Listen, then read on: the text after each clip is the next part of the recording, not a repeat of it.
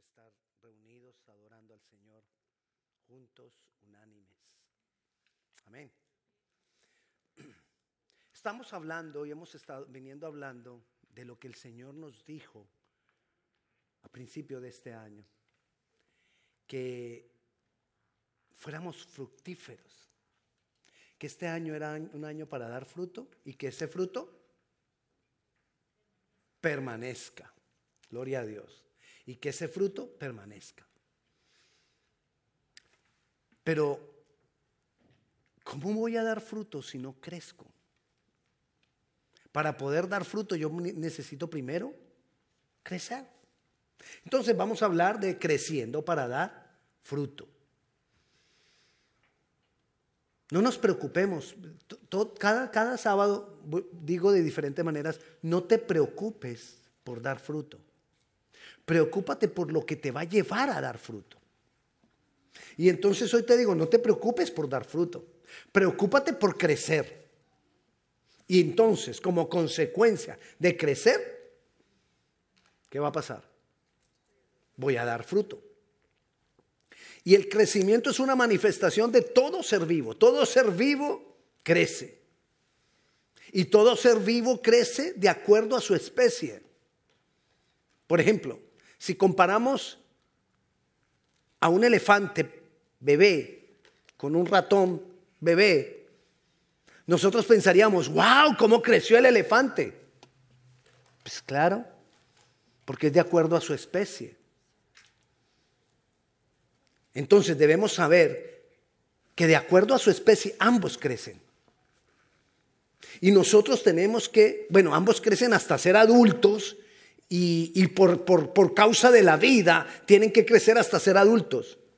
¿Y qué determina hasta dónde debe crecer cada uno? Su especie. No el que el ratoncito puede decir yo quiero crecer hasta ser un elefante, no va a poder, porque es conforme a su especie. Pero también le pasaría si el elefante decide ser del tamaño del ratón. No va a poder, pero posiblemente se la crea.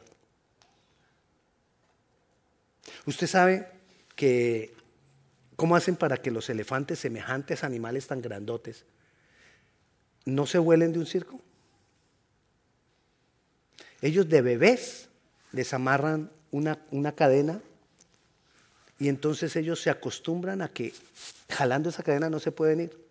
Y cuando estén grandes les ponen solo un lazo. Y el elefante cree, como ha tenido toda la vida la cadena, que él no puede irse. Y está ahí en su mente. Eso nos pasa cuando nosotros no crecemos. Por eso nosotros necesitamos crecer. Y así como todo animal, todo ser vivo crece y se desarrolla conforme a su genética, conforme a su especie, nosotros debemos crecer conforme a quién soy. Y hay dos tipos de seres humanos. Diría yo conforme a su especie. El que tiene a Dios y el que no tiene a Dios. Y el que tiene a Dios debe crecer conforme a su especie. Es decir, conforme a un hijo de Dios. No igual el que no tiene a Dios. Porque si no tiene a Dios, ¿cómo va a crecer como hijo de Dios? No puede. Pero nosotros tenemos la genética de Dios. Yo digo, yo digo ya eso, eso es, nosotros ya somos otra especie, que la biología no nos, va, no nos va a determinar como una especie diferente, pero nosotros tenemos, somos otra especie. ¿Por qué? ¿Qué dice Efesios 1.13? Dice que, que él, en él también vosotros, habiendo oído la palabra de verdad y creído en el evangelio de vuestra salvación, ¿fuisteis qué? Sellados con el Espíritu santo de la promesa. ¿Qué es eso sino que Dios viene? El Espíritu Santo tiene la genética divina. ¿Cómo nació Jesús? Dígame cómo nació Jesús. El Espíritu Santo vino y puso su genética en la Virgen, ¿verdad? Y ahí nació Jesús. Ahora, cuando tú recibes a Cristo, ¿qué pasa? El Espíritu Santo viene y se establece aquí. Tenemos entonces genética divina. Por eso somos hijos de Dios. Amén.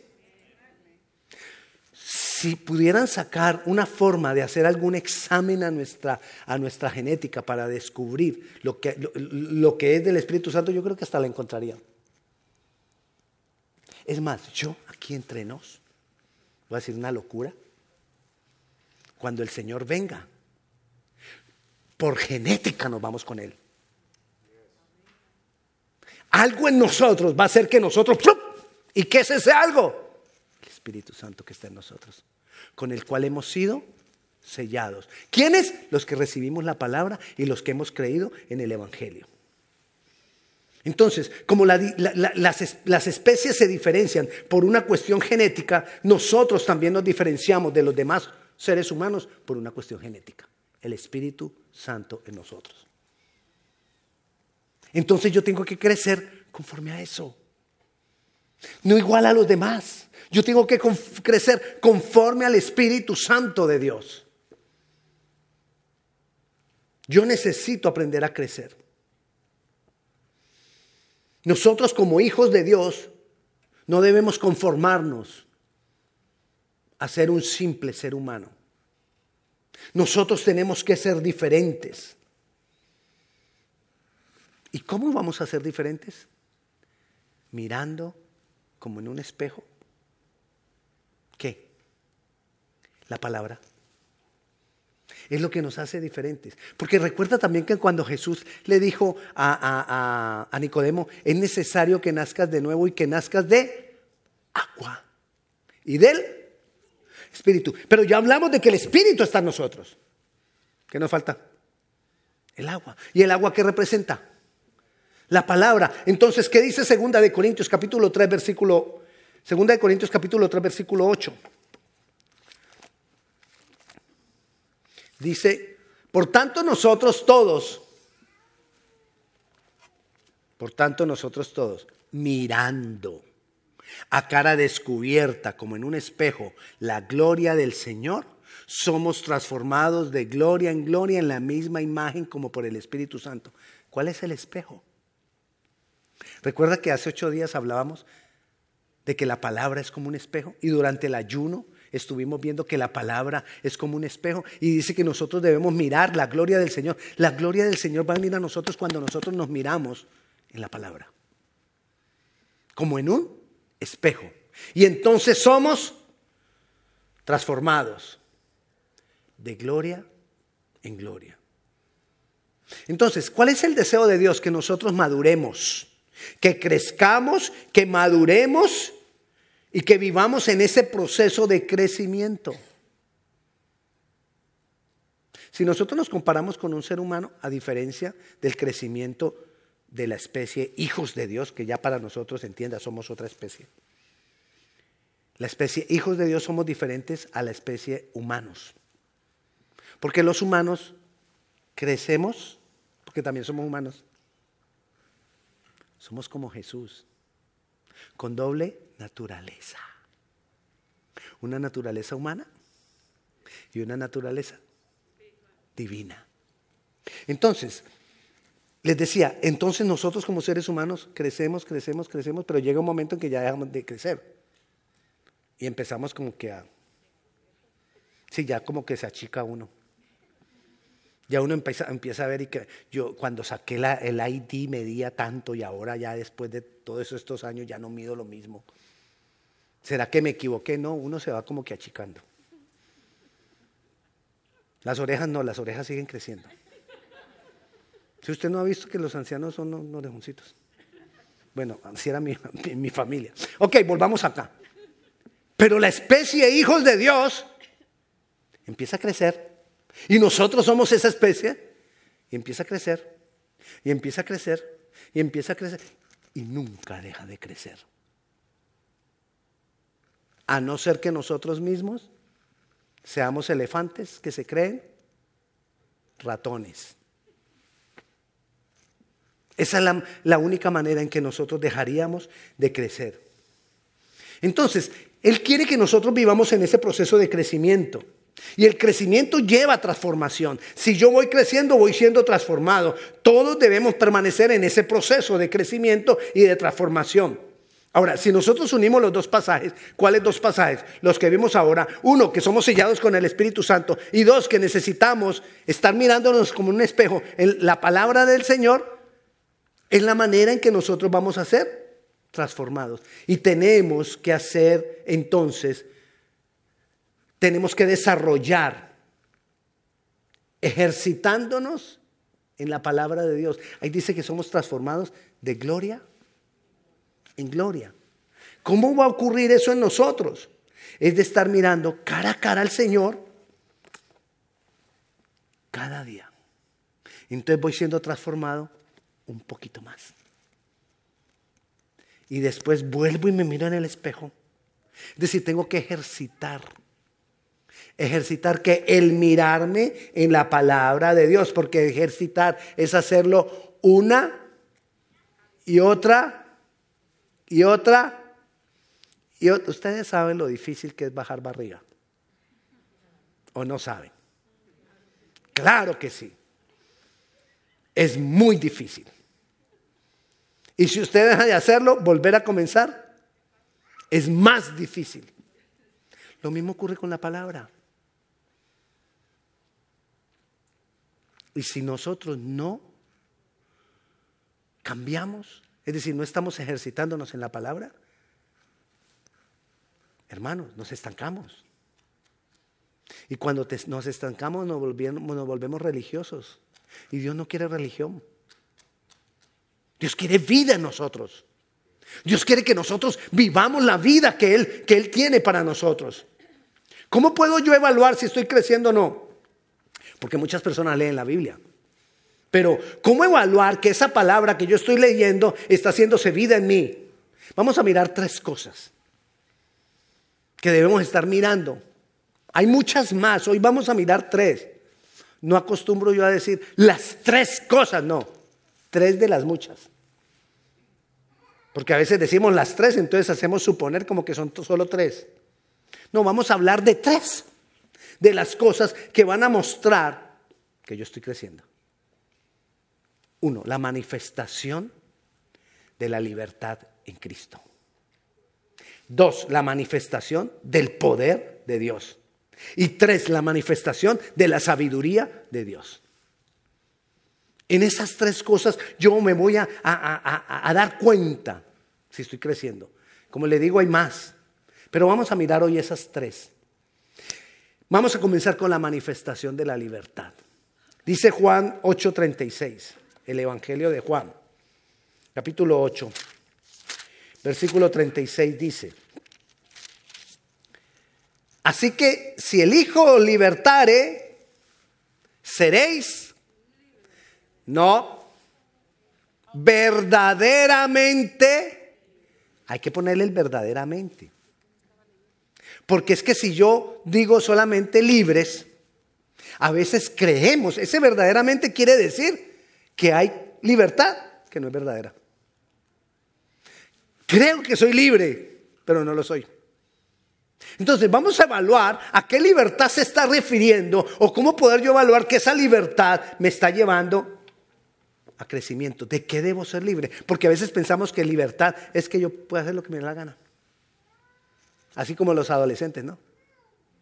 Me voy de la casa porque yo quiero hacer lo que me da la gana. Quiero ser libre. Y entonces les toca ir a buscar trabajo.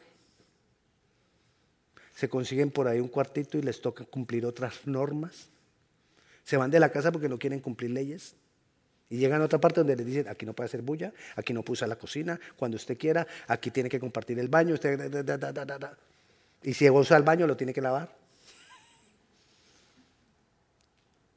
Entonces, ¿es eso es libertad?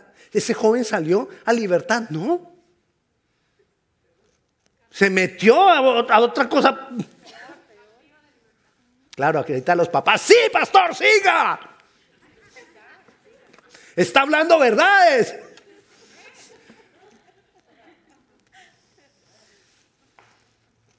A no ser que verdaderamente puedan tener una vida madura. Porque han crecido. Van a llegar un tiempo que tienen que ir. Oiga, papá, no lo tenga a los 30, 40 años todavía ahí. Ay, pastor, es que yo quiero a mi niño, yo quiero que se quede aquí. No. Llega un momento en que el crecimiento lo tiene que llevar a que vuele. Y hay algunos que son todo lo contrario, ¿no? No, yo me quedo aquí. Aquí está rico. Trabajo, doy 400 dólares y ya. Tengo todo. Bueno, pero esa no era la enseñanza, boludo. Entonces, ser verdaderamente libres tiene que ver que voy a ser libre del pecado. No libre para hacer lo que yo quiera, sino libre para decirle al pecado, no. Porque nosotros decirle al pecado no, no lo tenemos como libertad. En nuestra mente tenemos que decirle al pecado no, santidad, es como que estoy, no puedo hacer lo que quiera. Es más, a veces decimos, es que, ¿por qué será que todo lo bueno es pecado?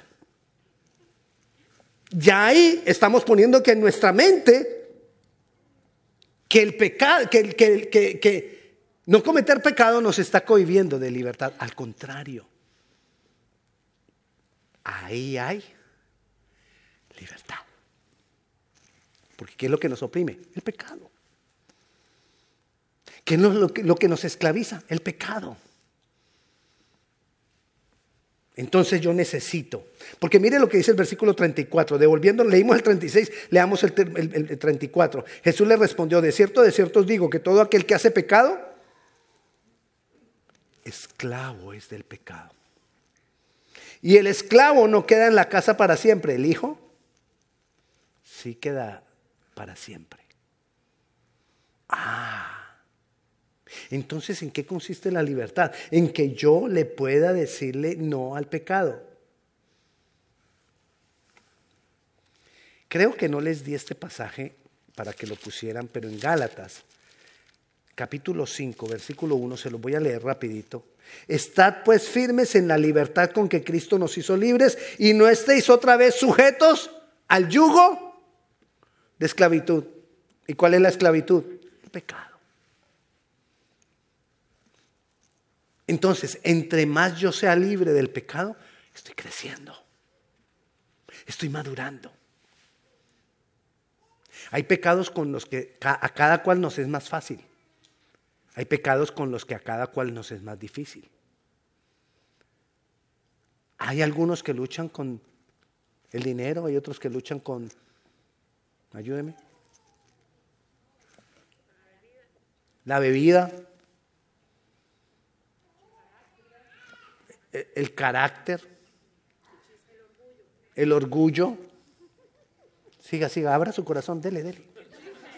El chisme, siga, hermana, siga.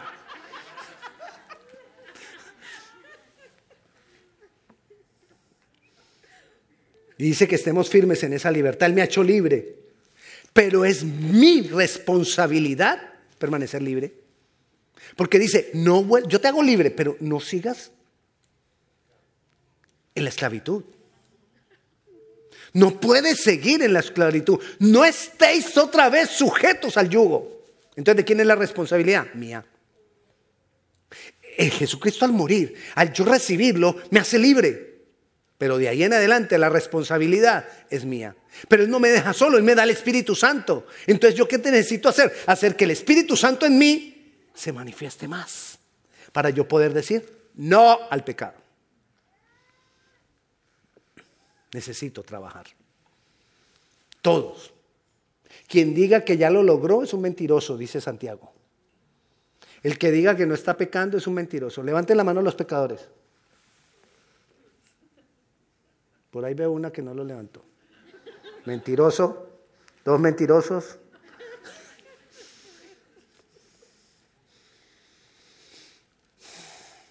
Cuando estábamos nosotros en el mundo,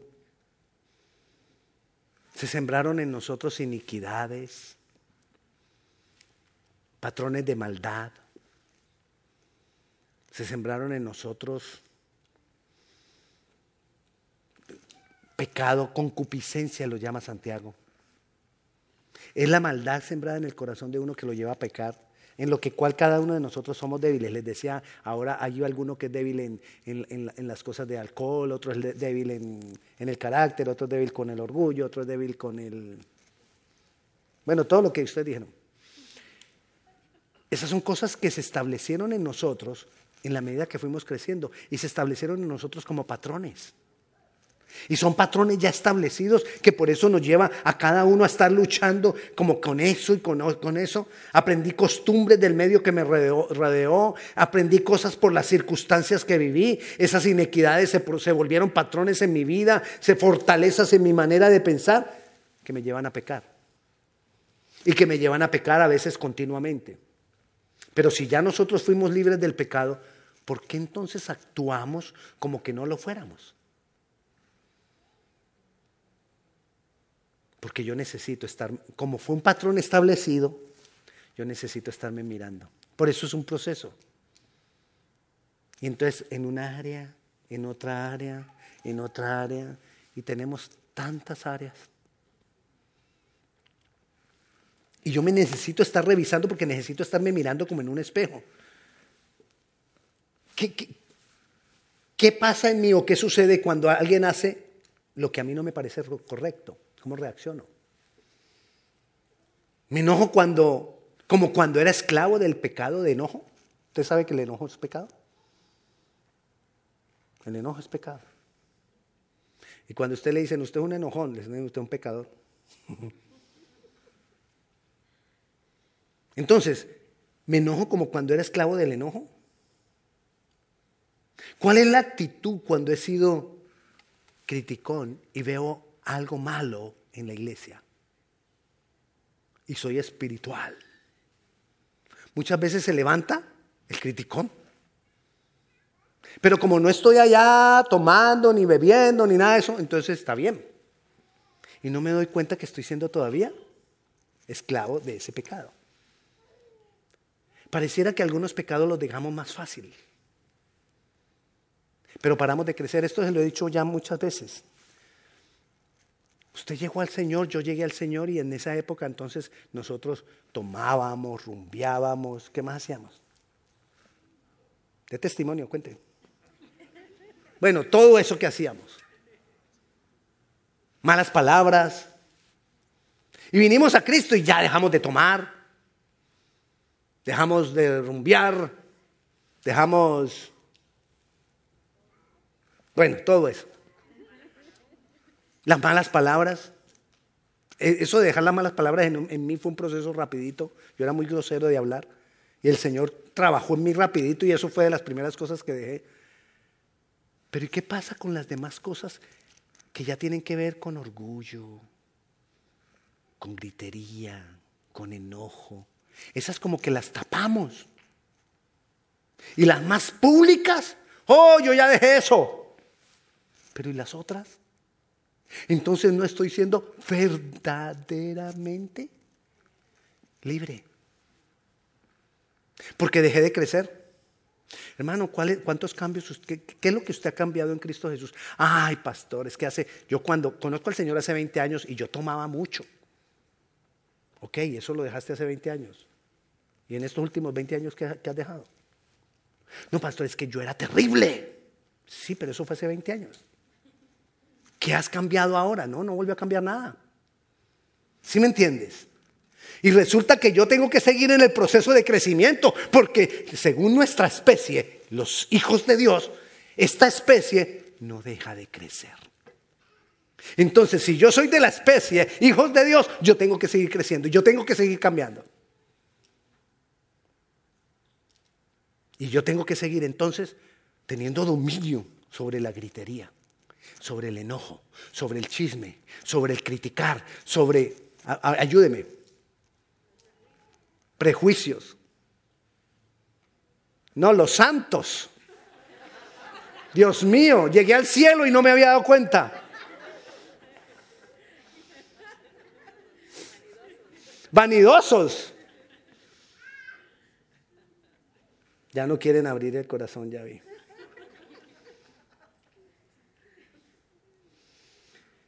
Por ejemplo, un ejemplo, la orden que, que se dio a todos los hombres fue, no matarás.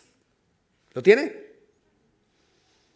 Pero la dirección para esa especie especial, hijos de Dios, es ni siquiera le digas tonto. Y si has crecido, ni lo pienses en decírselo. Ni pienses que es un tonto, porque a veces uno dice, es un tonto, pero no se lo digo porque el Señor me dice que... Entonces, cierro la boca, pero mentira si lo estás pensando. Entonces, a la especie, hijos de Dios nos dice, no se lo digas. Pero al que está creciendo le dice, ni siquiera aún lo pienses. Ahora, por cuanto somos libres, entonces vive libre de lo que te esclaviza. Segundo, manifestación del poder de Dios. Dios no solamente quiere que nosotros vivamos en libertad, Dios quiere también que su fuerza se manifieste en mí. Ese poder. ¿Usted qué cree que se necesitó para que Jesús siendo Dios, renunciara a ser Dios y se hiciera hombre. Poder. Y entonces vino el Espíritu Santo, se engendró en María la Virgen, vino Jesucristo. ¿Qué cree que tenía que tener Jesús para no ceder a la tentación? Poder. ¿Qué cree que tenía que tener Jesús para poder resistir el que lo iban a matar y saber, él me van a matar, me van a volver una, sola llaga, me van a hacer de todo, pero yo necesito permanecer? Poder. Y estando ahí en su condición, fue a las profundidades de la tierra, enfrentó la muerte. ¿Y qué, qué pasó? Poder. Venció la muerte. Y el poder del Espíritu Santo lo resucitó. Ahora, todo ese poder está disponible para nosotros. ¿Usted se ha imaginado en ese poder de que un ser está allá en las profundidades de la tierra y Dios lo saque de allá y lo levante y todo el mundo lo vuelva a ver y, él va y, se presenta al Padre y luego viene en un cuerpo glorificado? ¿Usted se imagina el poder que se necesita para eso? Si hay algunos que dicen, wow, yo tengo mucho poder, yo puedo mover esa, ese vaso lo puedo mover unos 10 centímetros. Y hacen una cantidad de cosas y, y, la gente, wow, qué poder porque movió el vaso. Ahora te imaginas el poder de Dios para resucitar a Jesús por medio del Espíritu Santo, llevarlo al Padre, darle un cuerpo glorificado y venir y presentarse ante, ante los discípulos y estar con ellos. Poder, poder, poder. Vayamos a Efesios capítulo 1, versículo 18. Efesios 1, 18 dice, alumbrando los ojos de vuestro entendimiento, necesitamos que seamos alumbrados. ¿Para qué? Para que sepáis cuál es la esperanza a la que Él os ha llamado ¿Y cuál es la riqueza de la gloria de su herencia en los santos? ¿Su herencia para quiénes? Su herencia es lo que a nosotros nos pertenece. ¿A quiénes? A esa especie llamada hijos de Dios. Yo soy de esa especie. ¿Tú? Cuatro. Cinco. Esa especie se, se, como que se pareciera que es demoradita en reaccionar. Por lo menos los de esa especie que hay aquí. Porque yo soy hijo de Dios. Bueno. Ahora, mira. ¿Y cuál? Para que, alumbrado nuestro, nuestro entendimiento, para que entendamos cuál la super eminente grandeza de su poder. Ya lo habíamos hablado en, en otra predica. Yo no sé si usted ha oído cuando los jóvenes dicen, no, es que es súper, ultra, recontra, hiper, genial. Que es todo eso, que es lo más grande. Bueno, en la Biblia lo dice. superimenente grandeza de su poder. Entonces tenemos poder, que siendo poder de Dios ya es grande. Pero aquí nos está aclarando que la grandeza de ese poder, es decir, es un poder más grande que lo grande. Pero dice eminente, o sea, más grande que lo grande que lo grande. Super, superior a lo grande que lo grande. Y ese poder está disponible para mí hoy. Necesito que el Señor me alumbre para entender ese poder. Necesito que, Dios me alumbre para crecer en ese poder. La cual operó en Cristo Jesús resucitándole de los muertos y sentándole a su diestra en los lugares celestiales, sobre todo principado y autoridad y poder y señorío y sobre todo nombre. Eso es lo que nosotros tenemos. Yo necesito crecer en el conocimiento de ese poder, porque ese poder, eh, porque el Señor nos da poder en nuestro ser interior, en nuestro espíritu, para que tengamos dominio sobre todo nuestro ser. A veces queremos tener dominio sobre lo de afuera. Pero Santiago dice, que hay algunos que pueden dominar un barco o quieren dominar un barco, pero no pueden dominar la lengua.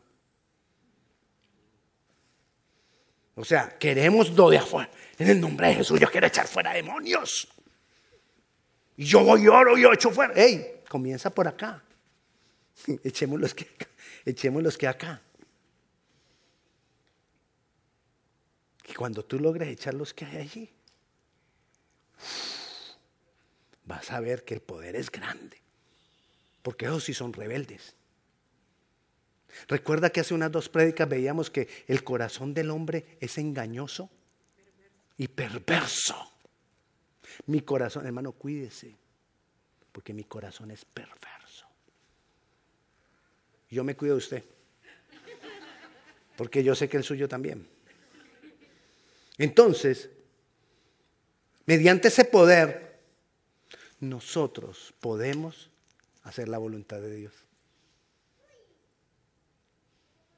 También podemos echar fuera demonios, sí. Pero es que eso no es lo principal. Más valor tiene el dominio propio.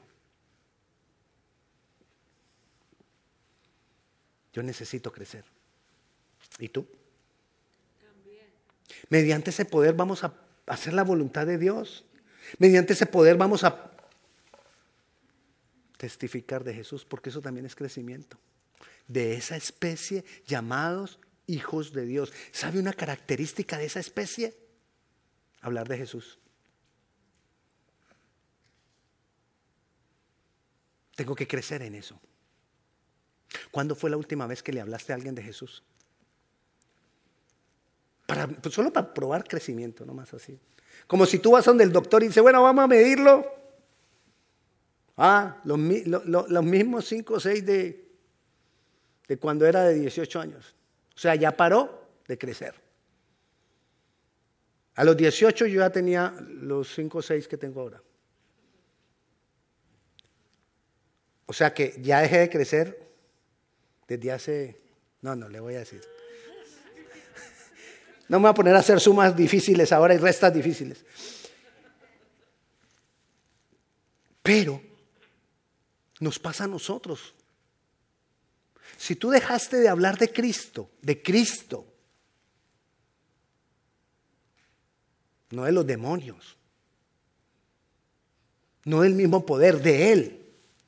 Si tú vas parado de hablar de Cristo, te quedaste a los 18. Ay, pastor, yo tengo 17, así que no tengo problema. Pero te va a pasar. Ponte pilas porque te va a pasar. Nos pasa a todos.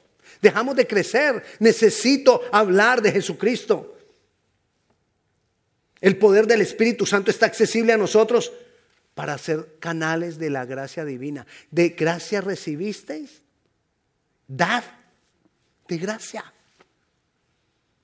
Necesitamos dar lo que nosotros tenemos. Esa especie llamados hijos de Dios tiene una característica. Y es la forma en que se reproduce. Parecen extraterrestres, porque se reproducen solamente hablando.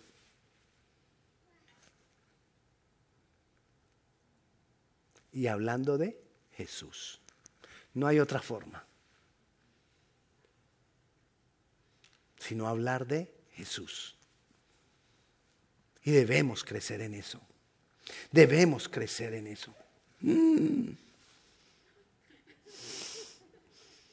La tercera manifestación, manifestación de la sabiduría. Vayamos a Santiago, capítulo 3.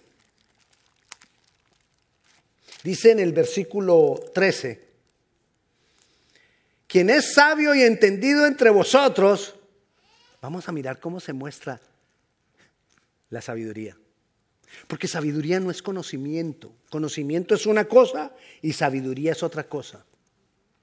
La sabiduría es cómo yo vivo lo que sé. Y ahí lo dice, quien es sabio y entendido entre vosotros, muestre por la buena conducta sus obras en sabia mansedumbre. O sea que tú cómo muestras tu sabiduría con tu conducta. ¿Cómo te conduces? ¿Cómo obras? ¿Cómo actúas? Necesitamos entonces. Mire, nosotros estamos normalmente a merced de nuestros sentimientos, de nuestro ego, del mundo y de sus patrones. Y entonces la sabiduría de Dios me debe llevar a mí a conocerme a mí mismo para poder cambiar. Aceptarme, aceptar que yo soy pecador. Es que a veces nos creemos tan santos Aceptar que cometo errores. No importa cuántos años tú tengas en Cristo, tenemos errores. Yo necesito aceptar, aprender a aceptar. Eso es sabiduría. Aprender a aceptar mis errores, conocerme a mí mismo. La sabiduría también es entender a los otros y mirar a los otros con compasión. Mirar a los otros con gracia, mirar a los otros con misericordia, mirar a los otros con perdón. Porque ahí aún actúa también la sabiduría. Porque ¿qué es sabiduría? miren lo sencillo de la sabiduría. Si yo sé que tú eres misericordioso conmigo, entonces, fácil, sencillo, yo debo ser misericordioso con los demás. Es fácil, pero lo hago. Si tú tienes perdón para conmigo, yo tengo perdón para con los demás. Si tú tienes gracia, si tú eres compasivo, si tú me has aguantado a mí, que le digo que si yo fuera Dios no me hubiera aguantado a una persona como yo.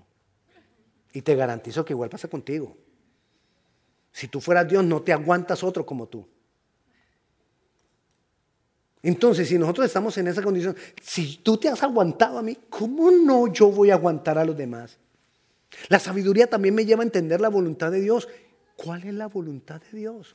Otra vez, no la encuentro sino acá. No la busques en ninguna otra parte, aquí está. Búscala. Y no es, voy a buscar voluntad de Dios, voluntad de Dios. ¿Cuántos pasajes hablan de voluntad de Dios? No, es a diario. Leer la palabra continuamente, todos los días, toda la vida. Cuando uno habla con una persona, uno se da cuenta si la persona lee la Biblia o no. Que uno no le va a decir. Uno no le hola hermano, Dios te bendiga. Yo sé que tú no lees la Biblia. No. Pero uno se da cuenta. En las formas, en las maneras. Y si usted pasa ratos con uno, pues más cuenta se va a dar. Usted se da cuenta, conforme a lo que habla, oye, que yo hablo, si leo la palabra o no. ¿Usted se da cuenta? Pero démonos cuenta de nosotros mismos, no, no estemos juzgando. Ahorita no vaya a irse acá. Hermano de allá, yo creo que ese no la lee. Y ese otro de allá, no, ese creo que tampoco. No. La sabiduría la manifestación de la sabiduría, sabiduría de Dios me va a llevar a saber cómo ejercer el servicio al Señor, cómo ejercer los dones que Él tiene.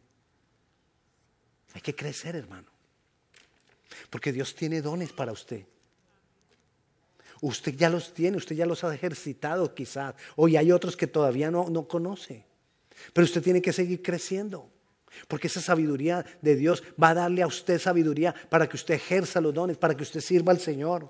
Sí, vamos a echar fuera demonios. Sí, vamos a sanar a los enfermos. Sí, vamos a libertar a los cautivos. Pero necesitamos de esa sabiduría de Dios. Porque una persona que tenga dones y no tenga sabiduría para ejercerlos es un peligro. Eso es mortal para la iglesia. Así que crezcamos, crezcamos. La sabiduría de Dios nos va a llevar a cambio, nos va a llevar a esperar en Dios. Porque sabiduría tiene que ver con yo conocerlo a Él. Y cuando yo lo conozco a Él, yo sé que Él es fiel. Y en medio de la necesidad, en medio del dolor, en medio de las circunstancias difíciles, yo voy a poder esperar en Él, descansar en Él. Necesitamos crecer porque no hay otra manera de dar fruto. Necesitamos crecer porque no hay otra forma en que nosotros podemos hacer la voluntad de Dios. Tú decides si eres elefante que crece como ratón o tú decides si eres un hijo de Dios que crece y hace la voluntad de Dios. Dios se va a encargar de todo lo demás. Tu labor es crecer como hijo de Dios. Tu desarrollo de los dones, de las manifestaciones, del poder y todo eso, el Señor lo va a ir manifestando. Crece, crece. En tu manera de pensar, crece. En tus acciones crece. En tu libertad del pecado crece. Amén. ¿Qué aprendió? No, aquí no. Pasado mañana en la clase, vamos a orar, vamos a darle gracias al Señor. El pan para el desayuno te ayuda a estar mirando en la palabra. Es con lo que yo te puedo ayudar diariamente. Estoy tratando de darte algo diariamente, no solamente el fin de semana, algo diario. Pero tú decides qué haces con él. Si te alimentas y lo compartes o si lo dejas a un lado. Señor, te damos gloria, te damos honra, exaltamos tu nombre. Dios poderoso, Dios bueno, Dios de misericordia y Dios de verdad. Señor, ayúdanos a crecer. Señor, yo me siento orgulloso, me siento complacido, me siento feliz de ser de esa especie rara, extraterrestre, llamada hijos de Dios. Porque no somos de esta tierra, sino de la celestial, Señor. Pero ayúdanos, Padre Celestial. Ayúdanos a crecer.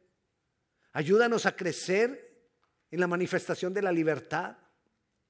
Ayúdanos a crecer, Padre Celestial, en la manifestación de tu poder. Ayúdanos a crecer en la manifestación de tu sabiduría. Señor, yo necesito seguir siendo transformado. Yo necesito cambiar. Mis hermanos, necesitamos todos, Señor, seguir creciendo, seguir cambiando y seguir en ese proceso. Y te damos a ti gloria y te damos a ti honra. Y te damos gracias, Señor, por tu palabra. Ayúdanos, Señor, para que tu palabra se haga vida en nosotros. Ayúdanos para que verdaderamente cambiemos, para que no nos sintamos orgullosos, aún ni siquiera de cómo tú nos usas, sino que sencillamente te amemos y seamos un canal para que otros muchos reciban de ti.